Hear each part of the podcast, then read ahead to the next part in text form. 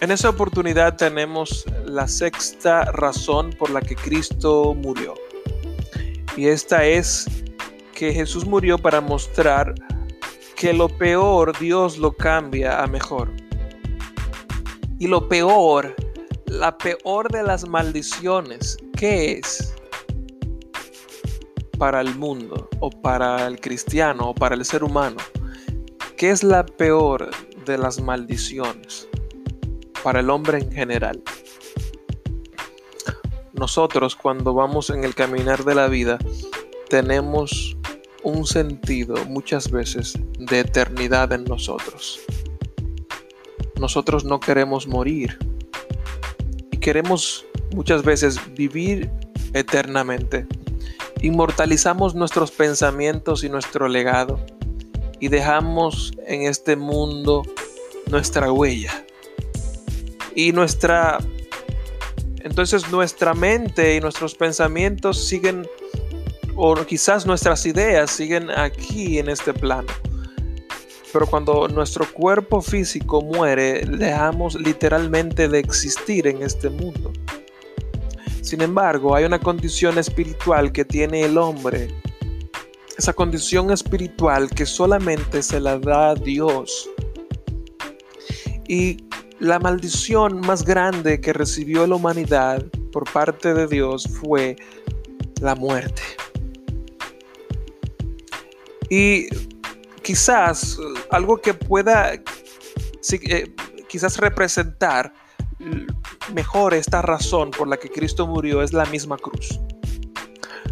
Pero antes de abordar esta razón tenemos que definir o el significado de la misma. Y es que básicamente el significado de la cruz es la muerte. Esa cruz literalmente en la historia humana, eh, en, la cultura romana, desde aproximadamente desde el siglo VI antes de Cristo hasta el siglo IV antes de Cristo, la cruz era un instrumento de ejecución que resultó en la muerte por los métodos más tortuosos y dolorosos en la crucifixión o bien una persona era atada o clavada en una cruz de madera y dejada colgada hasta que muriera.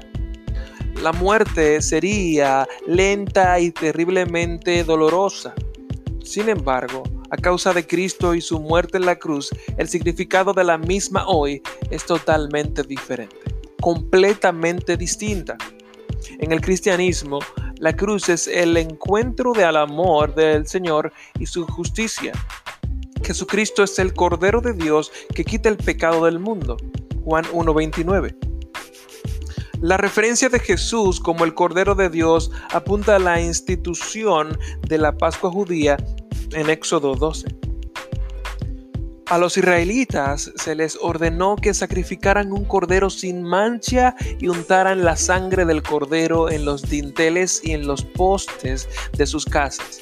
La sangre sería la señal para que el ángel de la muerte pasara sobre esa casa, dejando seguros a aquellos eh, cubiertos por la sangre. Cuando Jesús vino a Juan para ser bautizado, Juan lo reconoció y dijo, He aquí el Cordero de Dios que quita el pecado del mundo. Juan 1.29. Por lo tanto, Juan identificó a Jesús y el plan de Dios para él de ser sacrificado por el pecado. Uno podría preguntarse, ¿por qué Jesús tuvo que morir en primer lugar? Este es el mensaje fundamental de la Biblia, la historia de la redención. Dios creó los cielos y la tierra, creó al hombre y a la mujer a su imagen y los puso en el jardín del Edén para ser mayordomos en la tierra. Sin embargo, debido a sus tentaciones por vía de Satanás, la serpiente, Adán y Eva pecaron y cayeron de la gracia de Dios. Además, ellos han transmitido la maldición del pecado a sus hijos, para que todos hereden su pecado y culpabilidad. Dios el Padre envió a su Hijo unigénito al mundo para tomar forma de hombre y ser el Salvador de su pueblo. Nacido de virgen, Jesús evitó la maldición de la caída que contamina a todos los demás seres humanos. Como el Hijo de Dios sin pecado, Él podría ofrecer el sacrificio sin mancha que Dios requería. La justicia de Dios exigía juicio y castigo por el pecado. El amor de Dios lo conmovió para enviar a su Hijo unigénito, para hacer la propiciación por el pecado. Y entonces, para morir de la manera más atroz, más humillante, más dolorosa, de la manera más hostil, más atroz, Cristo vino a morir. Eso malo que vemos en la cruz, eso malo que vemos como la maldición de esa misma imagen de cruz, esa misma cosa mala que ve el hombre en esa cruz de perdición es la misma cosa, es el mismo madero que el Señor utiliza para traernos a la redención. Eso malo Dios lo transforma en bueno. Y podemos ver que por causa del sacrificio expiatorio de Jesús en la cruz, aquellos que ponen su fe y confianza en Él solamente para la salvación tienen la garantía de la vida eterna, una vez y para siempre. Juan 3:16. Sin embargo, Jesús llamó a sus seguidores a tomar su cruz y seguirlo. Mateo 16:24. Hoy en día este concepto de tomar la cruz ha perdido mucho de su significado original. Normalmente utilizamos el tomar la cruz para dar a entender una situación incómoda o molesta. Por ejemplo, mi esposo es problemático. Esa es mi cruz. Sin embargo, debemos tener en cuenta que Jesús está llamando a sus discípulos a comprometerse en un negarse a sí mismo de manera radical. La cruz significó solo una cosa para una persona del siglo I, la muerte. Pero una vez viene Jesús y resucita, vence el pecado y la muerte, esto cambia de significado. Porque todo el que quiera salvar su vida la perderá, y todo el que pierda su vida por causa de mí la hallará, dice Mateo 16, 25 por causa de esa, de esa condición expiatoria de Cristo, hallamos vida en Él.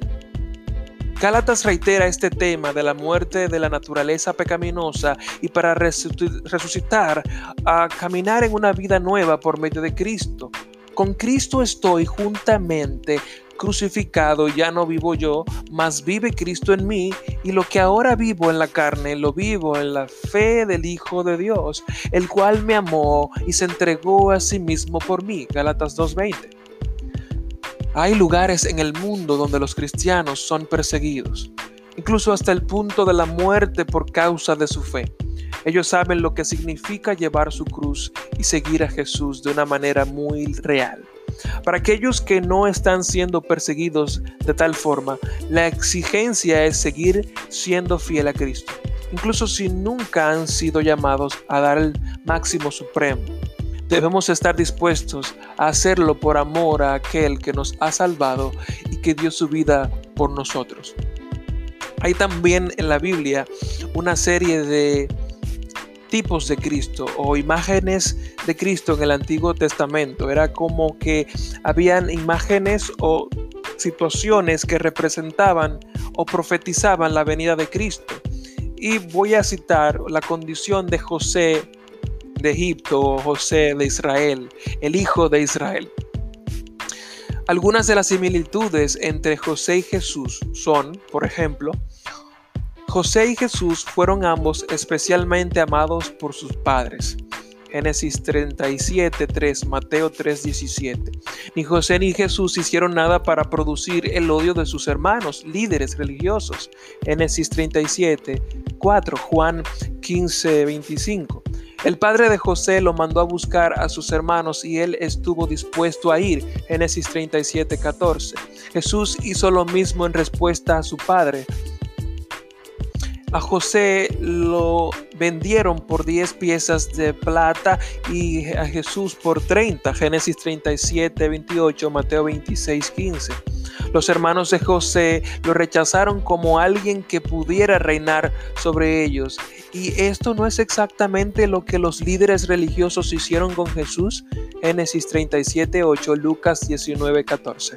José y Jesús fueron condenados a morir. Génesis 37, 18, Lucas 23, 21. La, única, la túnica de José significaba realeza y sus hermanos se la quitaron. Jesús se despojó voluntariamente de su túnica de realeza cuando se hizo hombre. Génesis 37, 23, Filipenses 2, 6 al 7. Los hermanos de José sacrificaron un cabrito y con la muerte mancharon su túnica. Con esa sangre mancharon su túnica. La túnica de Jesús, su realeza quedó manchada con sangre cuando su cuerpo fue sacrificado en la cruz. Génesis 37, 31.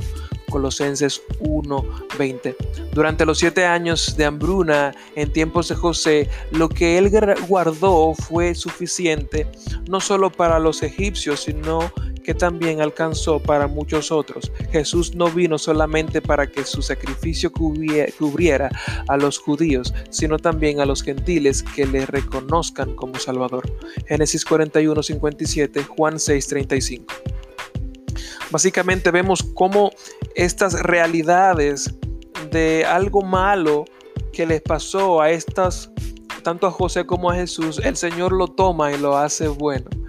Toma esto como beneficio y toma de esto malo y hace algo bueno. Esperamos que haya sido de reflexión esta enseñanza del día de hoy. Ha estado con ustedes Esmer Pérez Lora. Dios le bendiga a cada uno de ustedes.